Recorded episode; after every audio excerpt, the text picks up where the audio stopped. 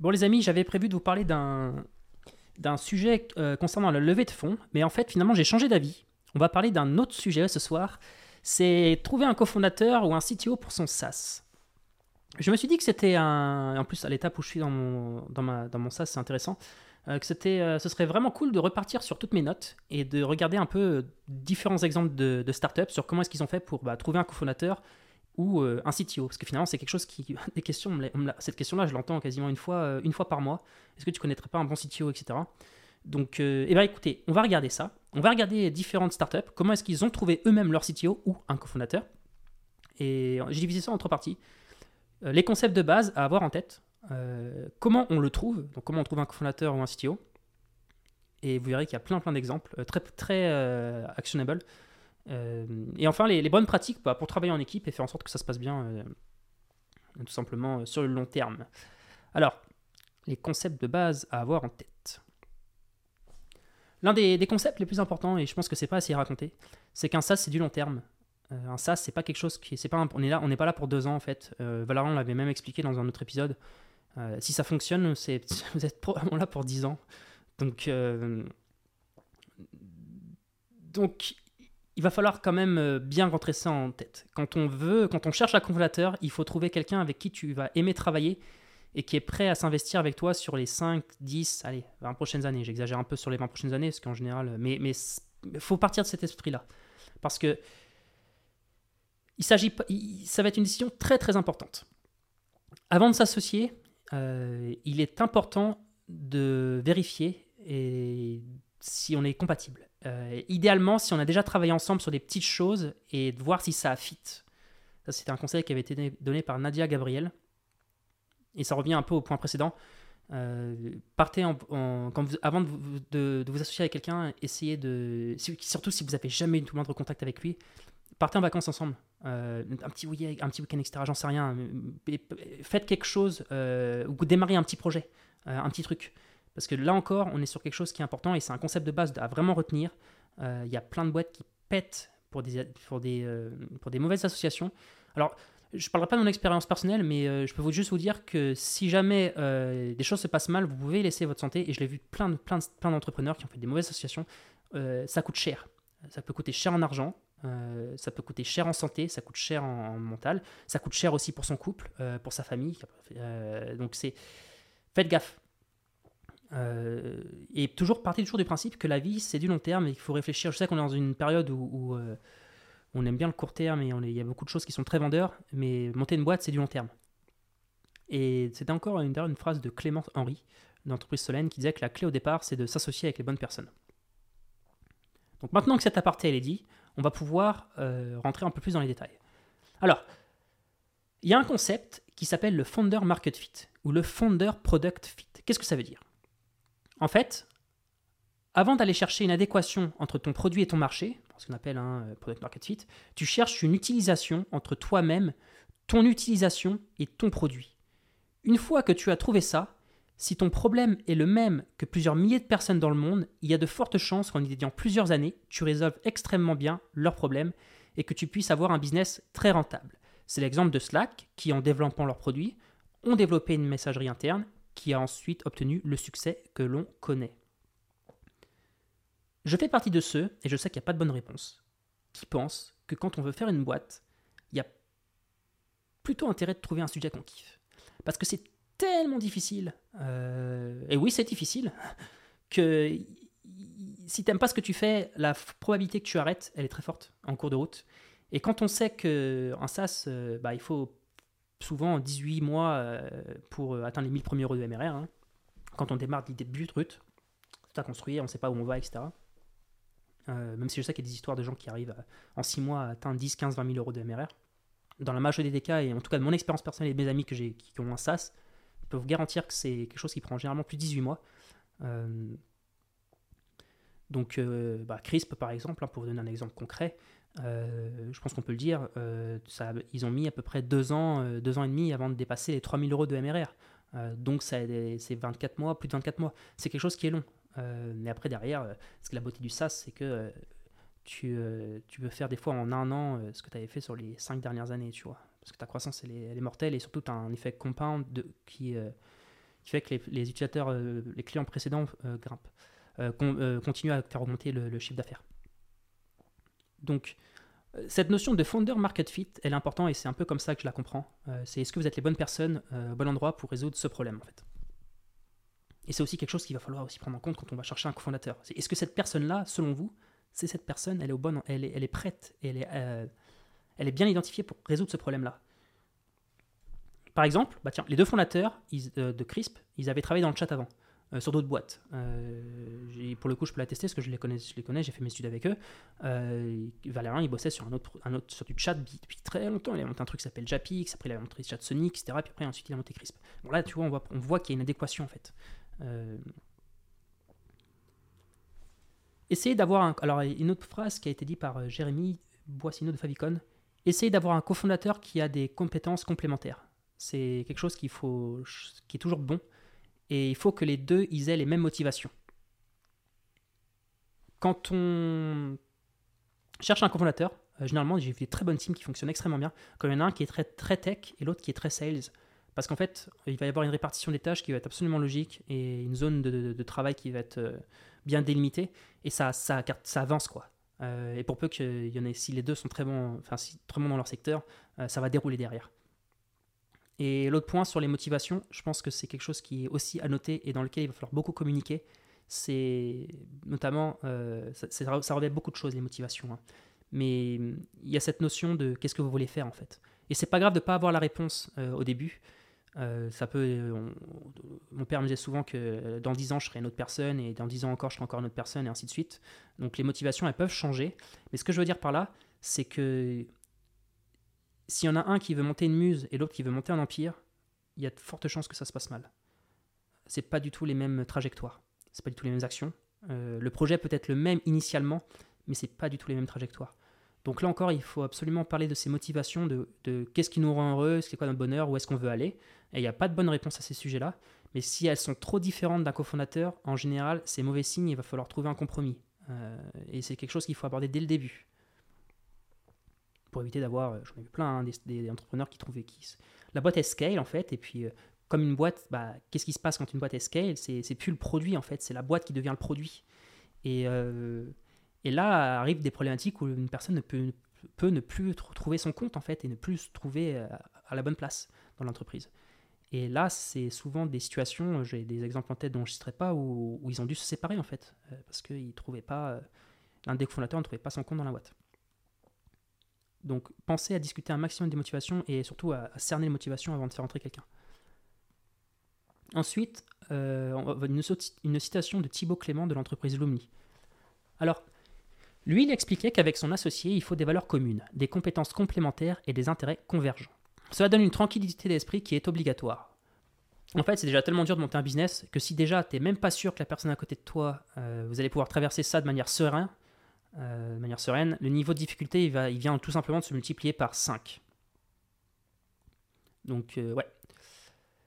Là encore, les notions de valeur, de compétences complémentaires et d'intérêts convergents, c'est peut-être probablement les premières choses qu'il faut sans cesse parler avec son cofondateur. Et pas juste une fois, en fait, régulièrement.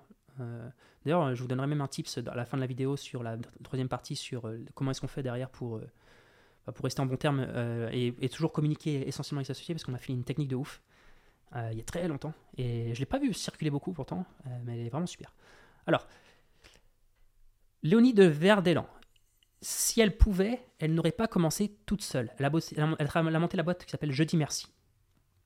Car dans les premiers moments, c'est un peu lourd. Par contre, elle ne regrette pas d'avoir recruté des gens géniaux très vite, qu'elle considère comme des late founders.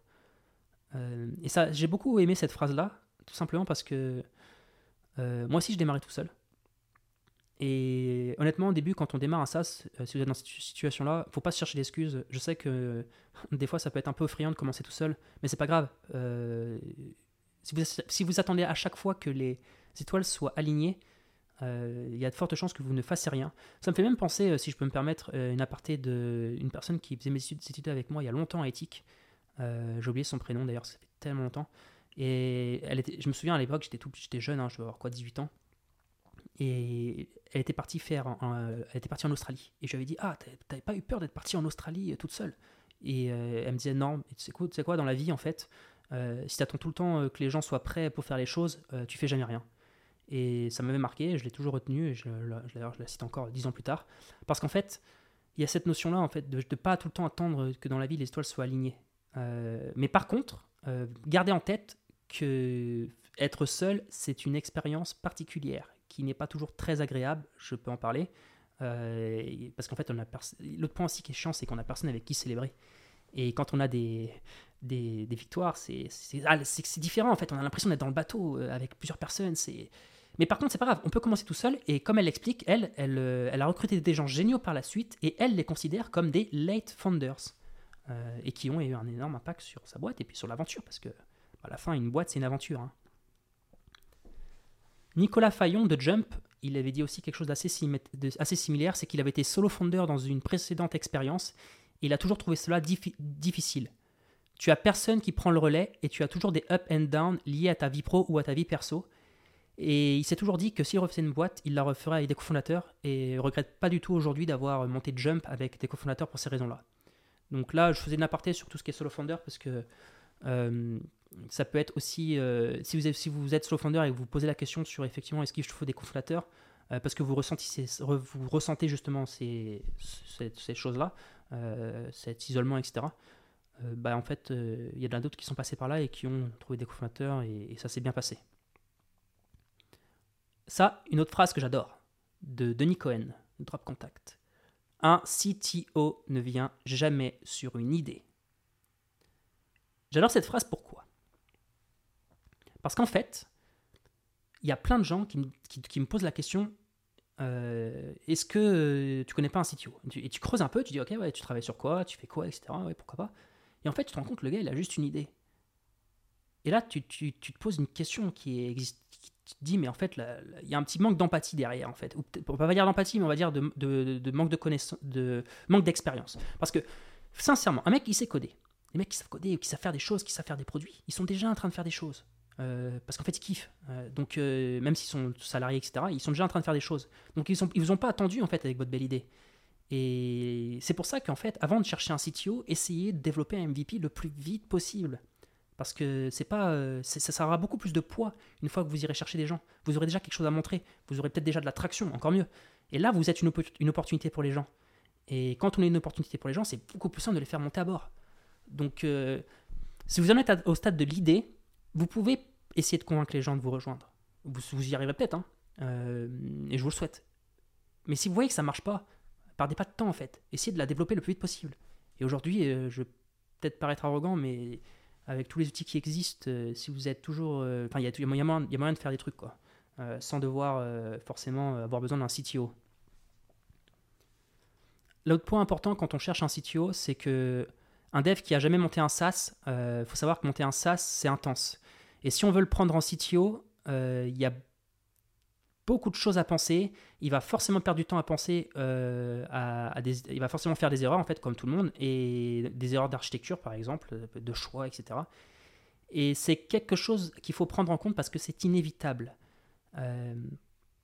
il va falloir vraiment faire euh, ce travail avec lui. Je parle dans le cas où, par exemple, vous êtes plutôt un, sales et que vous cherchez un CTO. Euh, il va falloir faire ce travail avec lui de dégrossir les choses pour les simplifier au maximum. Surtout s'il n'en a jamais fait de, SaaS. Parce que voilà, il y a beaucoup de choses à penser quand on fait un SaaS. Il y a vraiment beaucoup de choses. Et dégrossir les choses, c'est aussi le, ensemble euh, se mettre dans les meilleures conditions pour bah, en fait, construire ce produit. Penny Lane, Arthur Waller, il expliquait qu'ils sont sept cofondateurs, euh, ce qui est énorme. Et la plupart des fonds, ils partent en courant lorsqu'on leur dit ça. Mais comme ça avait bien marché avec la première boîte, ça n'a jamais été un problème. Et ils ont même levé avant de lancer, car les investisseurs, euh, bon, forcément, ils, ils, avaient, ils étaient intéressés. Euh, ils avaient songé à s'autofinancer avec la boîte qu'ils avaient revendue avant, qui s'appelait Price Match. Ils l'avaient revendue à Booking. Et finalement, ils l'ont pas fait, ils l'ont levé directement avec des investisseurs. Ce que je veux dire par là, c'est que Là encore, euh, y a des, j'ai noté ça parce a beaucoup de gens qui j'entendais qui disaient ouais, euh, faut jamais plus de trois cofondateurs ou faut deux cofondateurs, faut trois, faut quatre, faut cinq. Euh, la vérité, c'est que pour écouter énormément d'interviews, il n'y a vraiment pas de, il a vraiment pas de chemin pour, un, pour l'entrepreneuriat en fait. c'est vraiment, il y a mille et un chemins possibles. Donc, faut pas essayer d'être très dogmatique et dire non, il me faut absolument juste 2, 3, 4 fondateurs. Non, il y a plein d'exemples, il y a des boîtes qui ont bossé avec 7. Par contre, il faut en être conscient que c'est extrêmement difficile quand plus on est autour d'une table. C'est très très dur. Euh, donc, euh, oui, deux fondateurs, trois, c'est bien. Euh, après, il y a un moment où, voilà, faut pas être. C'était plus une réponse pour les gens qui me disaient que 7 fondateurs, ça ne marchera pas. D'ailleurs, Facebook, ils sont 7. Mais 7 cofondateurs, c'est énorme. Hein. C'est très très dur. D'ailleurs, peut-être, il faut peut-être être pas trop au début quand même. 2-3, hein. il y a beaucoup de boîtes qui se montent comme ça. Denis racontait aussi qu'il est solo founder, euh, Drop Contact, et qu'il a longtemps porté le projet seul. Et d'ailleurs, il a appris à coder hein, euh, sur ce projet-là, etc., en Python, en Django, etc. Euh, et il n'a pas, euh, pas attendu que quelqu'un le rejoigne sur son idée. Il a, d'abord travaillé pour, mettre en place son produit. Il a travaillé beaucoup avec un développeur de 42 qui codait. Et Denis, en fait, il concevait les, les algorithmes, enrichissement, etc. Quand tu cherches un cofondateur, il faut garder en tête que cela va prendre du temps. Il faut aussi être sûr que vous gérez l'argent de la même manière. C'était une phrase de Pierre Dutaret de Libéo. L'argent. Là aussi, on est absolument dans les, dans les notions de valeur. Euh, il n'y a pas de bonne réponse. Hein. Alors mais euh, c'est comme dans un couple. Euh, il y a des choses dans lesquelles il ne faut pas mettre sous le tapis en fait. Il faut ensemble essayer de voir si on est compatible. Est-ce qu'on gère l'argent de la même manière? J'ai plein d'exemples, même des histoires assez saugrenues, mais voilà. des personnes qui, qui vont être extrêmement. Comment dire Qui vont être extrêmement droites. Ils vont tendance à, il va tendance à avoir des conflits avec des personnes qui vont tout de suite faire les choses à la one again et, fuck la compta, fuck ci, fuck ça. Il y en a hein, qui font ça et, ils finissent toujours par se faire taper sur les doigts à un moment et, et, euh, et par euh, apprendre de leurs erreurs et après revenir, revenir normal. Euh, mais il y a un moment où, où non seulement il, il, y a des, c'est des sujets qu'il faut regarder en fait. comment est-ce que quelqu'un gère son argent? Ensuite, euh, pour voir si on est compatible avec, hein. il n'y a pas de bonne réponse. Hein. quand tu cherches un, un cofondateur, voilà, ça va prendre du temps aussi. C'est normal si vous n'avez pas trouvé un cofondateur tout de suite. Moi, ça m'a pris, ça, c'est quelque chose qui a pris beaucoup de temps, beaucoup beaucoup de temps plusieurs années. Euh, après, c'est parce que j'ai pas forcément cherché. Mais euh, il y a un moment où, voilà, partez du principe que ça va prendre du temps.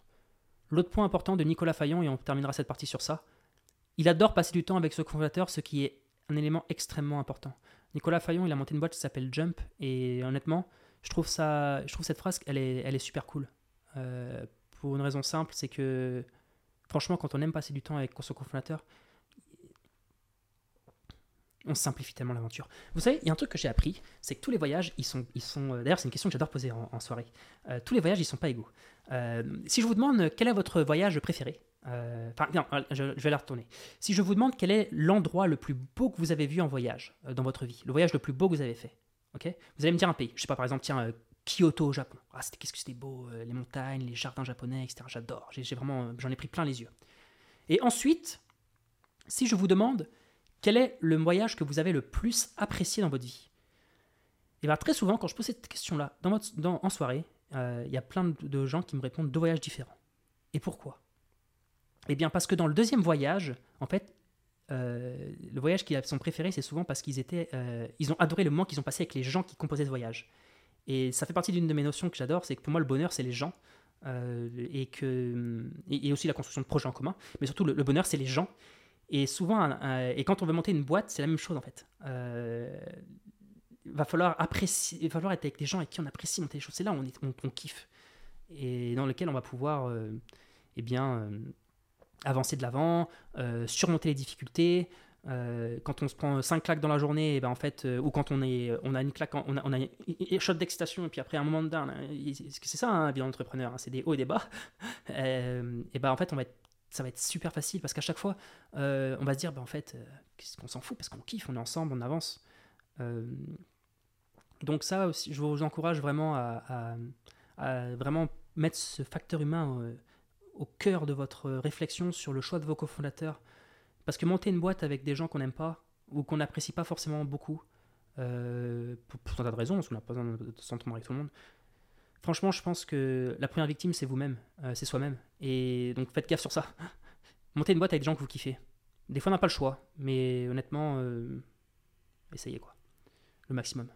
Faites une faveur à vous-même.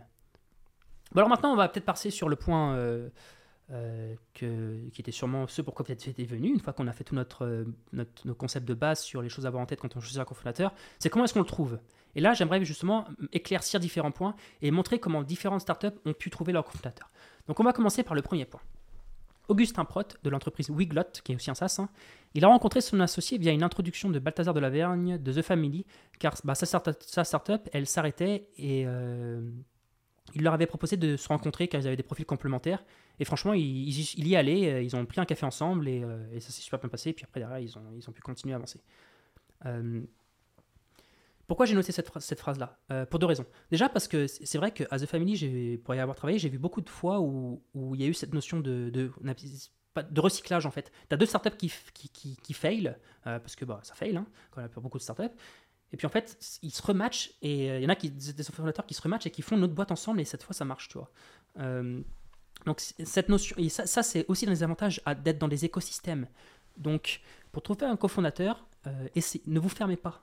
Mettez-vous dans des écosystèmes le plus possible. Parce que ces écosystèmes-là, par des introductions que les, des gens dans ces écosystèmes vous feront, ou par des, des rencontres, des dîners ou n'importe quoi, font que vous allez peut-être rencontrer votre, votre cofondateur. Donc les écosystèmes, c'est un premier point euh, pour rencontrer un cofondateur. Le deuxième point, euh, qui est euh, bah, d'ailleurs, qui est- qui- c'est Jean de Brul de Mail Meteor, ils se sont rencontrés à Station F avec son cofondateur et ils avaient tous les deux le besoin en fait de, du Mail Meteor en fait, donc ils l'ont construit ensemble. Et d'ailleurs, une autre boîte qui s'est rencontrée à Station F, c'est les mecs de l'Emlist. Alors maintenant, ils bossent plus ensemble, mais Vianney, Guillaume Moubèche et le frère de Vianney, eh ils se sont rencontrés aussi à Station F. hein. Ils montaient tous les deux une boîte qui avait rien à voir. hein. Euh, et, euh, et puis, ils ont, matché, ils ont monté l'Emlist, et ça a été après le succès que l'on reconnaît. hein. Donc, les écosystèmes, c'est un point dans lequel, euh, eh bien, il faut absolument, quand on cherche quelqu'un, il faut se mettre. Mettez-vous dans des écosystèmes, vraiment.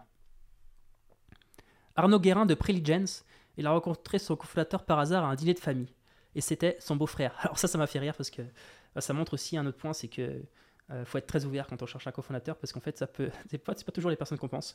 Et, euh, un dîner de famille, il- je me souviens qu'il avait raconté son, il racontait qu'il avait raconté son, son histoire en fait de projet, etc. Et son beau-frère était totalement complémentaire. Et puis en fait, bah, ils ont décidé de le monter ensemble. Alors, quand on match famille et business, euh, on va pas se faire de dessin. Euh, faut y aller petit à petit. Enfin, faut, faut prendre ça avec des gants. Euh, J'espère que ça, ça s'est sûrement très bien passé pour eux, hein, d'ailleurs. C'est un, énorme succès- un très bon succès après Elysian, hein. Euh, et- mais voilà, quand on mixe tout, il y a des. boîtes qui marchent. hein. Je sais que les mecs de, par exemple, de Evan Bright, il a monté ça avec sa femme. euh, et ça, ça a super bien marché. Euh, par contre, je connais aussi des boîtes qui ont divorcé. parce qu'ils ont monté une, une entreprise. et, et ça leur ils, ils disent pas qu'ils ont divorcé pour ça, hein, mais ils sont séparés. Ils sont. L'extérieur, on a très bien compris que le choc que le couple a, subi dans, euh, dans cette aventure entrepreneuriale n'a pas du tout arrangé les choses, ça crée la distance et euh, ça fait qu'ils se sont séparés après. euh. Enfin, en tout cas, ça, on va dire que c'est ce qui a conclu le divorce. Donc voilà, faire les choses en famille, c'est aussi un point important à prendre en compte, que ce soit avec son frère, etc. Il faut, faut prendre ça, il faut mûrement réfléchir. Est-ce qu'on est compatible pour travailler ensemble? Et, on, peut, d'ailleurs, hein, pour une anecdote, hein, euh, on peut être totalement compatible pour monter une famille ensemble et être très heureux, euh, mais absolument pas être compatible pour créer une boîte avec sa femme euh, ou avec son frère, peu importe. Parce que c'est pas du tout les mêmes skills. hein. Construire une famille avec sa femme, c'est pas du tout les mêmes skills que construire une boîte avec sa femme. Je sais que certains font parler en disant que monter une boîte c'est comme construire une famille, mais non, non, non, rien à voir. hein. C'est pas du tout la même chose. Et c'est pas du tout les mêmes. Le, le couple n'est pas soumis au même choc. Euh, donc voilà. Petite anecdote marrante. hein. Euh, donc parlez de vos idées d'ailleurs. hein. Euh, c'est peut-être ça hein, qu'il faut retenir de ce point-là, c'est parler un maximum de vos idées. Parce que plus vous en parlerez, plus bah, en fait des fois vous, maximisez les chances de trouver quelqu'un. Bah, si on n'avait pas parlé à son dîner de famille, de son histoire, bah, peut-être qu'il aurait jamais, son beau-frère se serait jamais lancé avec lui et puis il aurait, il aurait fait autre chose quoi. Euh, Mojo, Paul Berlotti, il a trouvé son associé et CTO Mathieu avec LinkedIn grâce au bon filtre. Ça, c'est quelque chose qui est, très revenu. Euh, je ne souviens plus quelle boîte, mais euh, il y a une autre boîte aussi, j'avais marqué qui avait trouvé ça. Donc, n'hésitez pas à, parcourir un peu LinkedIn, notamment pour trouver les. prenez un compte sur Sales Navigator. Euh, je me souviens d'expérience, un tip que j'avais entendu, c'est que tu prends, quand tu cherches un CTO, par exemple, tu peux demander les gens qui sont actuellement en poste, qui ont une, expérience entrepreneuriale dans le passé. Donc en fait, tu demandes ce qu'ils ont dans le passé, ils ont occupé le poste de founder ou de co-founder. Comme ça qu'ils ont une expérience entrepreneuriale. Et derrière, qui sont en ce moment CTO. Et, ou développeur, ou lead développeur, ou ce que tu veux.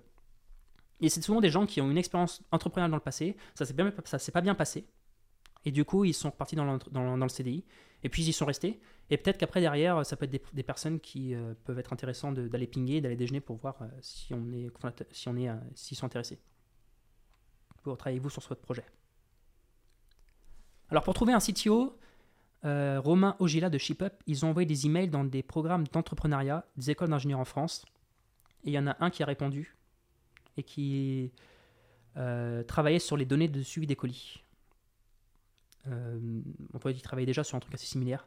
Euh, et là, ils ont pris une bière ensemble et ils se sont donné 9 semaines pour voir si ça allait coller. Donc là encore, il ne faut pas hésiter. Une manière de trouver un fondateur, c'est de en fait, envoyer des emails dans les programmes d'entrepreneuriat des écoles d'ingénieurs de France. Très souvent, tu en as qui, qui leur projet, lui, il faisait un truc un peu similaire, ils, ils ont été, voilà, hein, ils bossent ensemble sur, euh, sur ShipUp. Euh, et surtout, cette notion de. Ils se sont donné 9 semaines pour voir si ça allait coller. C'est-à-dire qu'il y a un moment, en fait, on, met les choses directement euh, au clair. On dit écoute, on a bossé ensemble, donnons-nous 9 semaines. Si ça marche, tant mieux. Si ça marche pas, bah, chacun part de son côté et, fera autre chose. Enfin, fera autre chose, fera un chemin différent, on va dire. Xavier Mariani de Addictive. Alors, il a monté Addictive, lui, avec son copain d'école. ce qui fait que ça marche bien, c'est qu'ils ont confiance en l'un et l'autre. Ils se disent les choses et ils sont très complémentaires. Donc ils ne se marchent pas dessus. Euh, car c'est très très euh, générateur de conflits quand deux personnes y travaillent sur le même périmètre. Ça, tu vois, c'est vrai que je me le renote dans le crâne parce que c'était un autre point sur les sept personnes. Non, plus. Par, exemple, en fait, une, phrase qui disait la boîte. Euh, j'ai oublié le, nom de la boîte.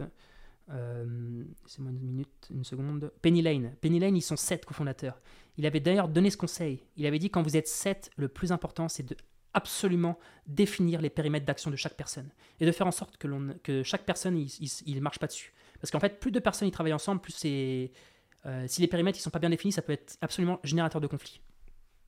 D'où l'importance aussi d'ailleurs de trouver des gens qui sont complémentaires, qui vont pouvoir s'occuper des périmètres euh, d'actions qui sont soit pas du tout votre expertise, euh, soit euh, pour lesquelles vous n'avez absolument, vous n'aurez pas le temps de travailler dessus parce que vous êtes défini directement sur un autre périmètre. Ali El Hariri de Bulldozer, il a fait quelque chose de différent. il a démarré seul sa boîte, et puis a fait progressivement au fur et à mesure du projet, parce qu'il s'est allié avec un cabinet d'études qu'il a rencontré plus tard.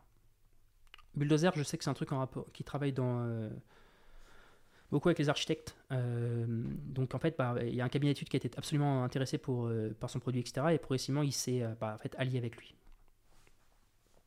Donc là encore, une autre manière de trouver un cofondateur progressivement. Je trouve d'ailleurs très atypique. parce que là, c'est un, collectif qui s'allie avec une boîte. J'imagine que le pacte d'associés, par contre, il faut absolument bien définir pas mal de trucs, pas mal de clauses là-dessus. Euh, alors, une, autre euh, citation Benjamin de Cohen de Wisepop. Wisepop, euh, c'est une histoire super marrante. alors, lui, il a travaillé avec une agence. Il y a un, mec qui a monté son SaaS avec une agence, ce qui est extrêmement rare. et il n'était pas à l'aise avec le fait de s'associer avec un développeur qu'il ne connaissait pas. C'est pour ça qu'il s'est naturellement tourné vers une agence solide en technique, malgré que tout le monde lui a dit qu'il ne fallait surtout pas faire cela. Mais c'est aussi ça la beauté de l'entrepreneuriat, c'est qu'il n'y a pas de vérité générale. Il n'y a pas qu'un seul chemin. Il ne voulait pas une agence web, il voulait une agence de dev qui avait déjà travaillé avec des gens qu'il connaissait. Ce qui s'est passé, c'est qu'il a monté son SaaS avec cette agence-là, euh, jusqu'à atteindre, euh, je crois que ça lui a coûté 30 000 euros euh, la première itération de son MVP. Ensuite, il a fait grimper le MRR progressivement, et puis petit à petit, il a internalisé les skills. et aujourd'hui, il travaille plus avec une agence, bien sûr, mais il, a, il a amorcé son produit comme ça. Donc Penny Lane, hein, euh, voilà, bon, ça je l'ai déjà dit, hein, c'était 7, etc. Xavier Marani, Addictive. Ils n'étaient pas techniques, donc ils ont eu besoin de lever de l'argent. Ils ont fait le tour des fonds en 2012, mais c'était pas simple de lever quand tu avais rien avec une vidéo pour faire croire que le MVP existe. Ils ont aussi contacté la plupart des CTO sur Paris sur LinkedIn. Grâce à une intro, ils ont fini par le trouver, avec qui ils ont travaillé 6 ans. Dès qu'ils ont eu leur CTO, un fonds a accepté de faire l'amorçage de 600 000 avec des business angels. Il n'y avait même pas de boîte, il a fallu le créer. C'était assez rock'n'roll, mais c'était marrant. D'ailleurs, il avait, dit que euh, après, il avait regretté d'avoir donné 30% trop vite euh, de sa boîte. Euh, mais là, ce que pourquoi j'avais noté cette phrase-là, c'est parce qu'en fait, il a contacté beaucoup de CTO sur LinkedIn. et notre manière de trouver. et d'ailleurs, en tant que fondateur, il y a un moment où, votre force de vendre votre projet, de vendre votre direction, de vendre votre vision, elle est très très importante. Parce que c'est ce qui permet de, de, des fois d'être la différence entre une personne qui décide d'abandonner son, sa carrière actuellement pour vous rejoindre, euh, parce qu'il croit, est-ce que vous vendez l'énergie, etc. Donc il faut avoir beaucoup d'énergie, entre, et quelqu'un qui va dire, oh non, en fait, euh, ce projet-là, ça m'intéresse pas. Je prends pas le risque. Donc ça aussi, il faut le travailler. Hein. Quand on cherche un cofondateur, un CTO, il faut travailler son énergie, il faut travailler sa, vision, il faut travailler ses arguments. Il euh, faut montrer où on va, il faut montrer, faut montrer l'opportunité que vous êtes en fait pour ces personnes-là. Et c'est pas un truc qui s'improvise. Il y en a qui sont naturellement doués, mais ça se travaille. Une autre manière de faire, c'est que Arthur Koudov de excuse-moi, de Axolo, il a décidé d'intégrer 42 pour se rapprocher du milieu des startups à 25 ans, et c'est là qu'il a rencontré son cofondateur. Bon là c'est autre chose, c'est radical, hein, mais euh, si vous êtes jeune et vous avez un projet, etc., n'hésitez pas à, faire comme lui, à rejoindre 42, et pour vous, justement, encore une fois, vous remettre dans un écosystème, ou à rejoindre Station F, etc. Mettez-vous dans les écosystèmes, c'est très important. Di Meglio de Matera. Son cofondateur, il a aussi fait le wagon pour apprendre à coder et faire le produit, car quand tu n'as pas de produit ni de fond, c'est dur de trouver un CTO associé en tech. Ils avaient fait un Wix Rapidos pour faire leur premier site, mais le wagon leur a permis de faire beaucoup plus. Et d'ailleurs, Antoine Laurent de Hublot, il a aussi fait le wagon pour apprendre à coder, et ça a été une de ses meilleures décisions. Euh, il y a beaucoup de gens qui se rencontrent. Alors, il y a beaucoup de gens qui se rencontrent au travers du wagon, en fait, euh, au travers d'organismes comme ça qui forment les gens à coder. Honnêtement, je pense que le wagon c'est top pour ça. Quand on veut faire un SaaS, il y a un produit à faire. Et quand il y a un produit à faire, il y a du code à taper un moment si vous êtes tout seul et vous avez envie de faire un SaaS, honnêtement, de toute façon, on est là pour le long terme. Prenez vos CPF ou je sais pas quoi, prenez le wagon pendant, euh, combien de temps ça dure le wagon? 3 mois, 6 mois, j'en sais rien, 3 mois je crois, et faites-le en fait. Apprenez à coder. C'est 3 mois de votre vie qui va vous apporter tellement de choses pour après manager les boîtes. J'ai pas dit que vous, que vous deviez forcément euh, euh, coder 100% du temps jusqu'à la fin de votre vie. Mais ces skills-là, elles vont peut-être vous permettre de rentrer dans un écosystème qui va vous, derrière, euh, au, sein même du wagon, de trouver votre cofondateur. Et honnêtement, aujourd'hui, je trouve que coder, c'est vraiment devenu une compétence qui est, qui est puissante, en fait, derrière, même pour manager des gens. Euh, je sais qu'on n'est pas obligé, hein, mais en tout cas, si vous êtes tout seul et isolé, rejoignez le wagon, vous allez trouver des mondes. C'est typiquement ce genre d'endroit qu'il faut rejoindre pour, euh, pour trouver des cofondateurs et itérer sur une idée. En plus, il n'y a aucune excuse aujourd'hui avec les CPF, etc. Plutôt que de les laisser moisir dans une, dans une enveloppe, euh, autant les, les utiliser si vous avez trois mois dédiés à ça. Et puis d'ailleurs, ça vous permettra de voir aussi si, si c'est vraiment fait pour vous. Matera, alors Dimaglio de Matera encore, pour trouver un, troisième associé tech, ils ont fait beaucoup de chasses proactives sur LinkedIn et ils demandaient beaucoup autour d'eux s'ils connaissaient pas des gens tech qui voulaient s'associer. Donc deux choses. Là encore, euh, bah, cette notion de, passer son temps sur LinkedIn et de filtrer, etc. et de jouer à fond avec les filtres pour trouver des mondes et de pinguer les gens.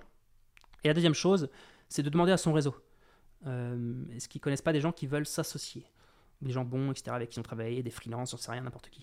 Avec qui ils ont une bonne expérience. Parce qu'on sait jamais. Euh, ça peut peut-être vous amener à faire une rencontre avec quelqu'un qui deviendra votre CTO ou votre cofondateur. Antoine Laurent de Hublot, pour trouver leur CTO, ils ont posté un PDF dans des groupes d'écoles d'ingénieurs ou de codeurs. Ils l'ont ensuite rencontré pour un café et ça s'est bien placé. Ouais, donc là, en fait, ce qu'il avait fait, lui, c'est qu'il avait posté un PDF dans des groupes d'écoles d'ingénieurs euh, ou de codeurs. Donc, c'est des Facebook groupes, hein, je crois. Bon, il y en a plein on est sur LinkedIn, des groupes Facebook ou ce que vous voulez. Euh, ou même la stratégie avant, hein, des emails. Hein. les mecs, ils envoyaient des emails euh, euh au, au, programme d'entrepreneuriat des écoles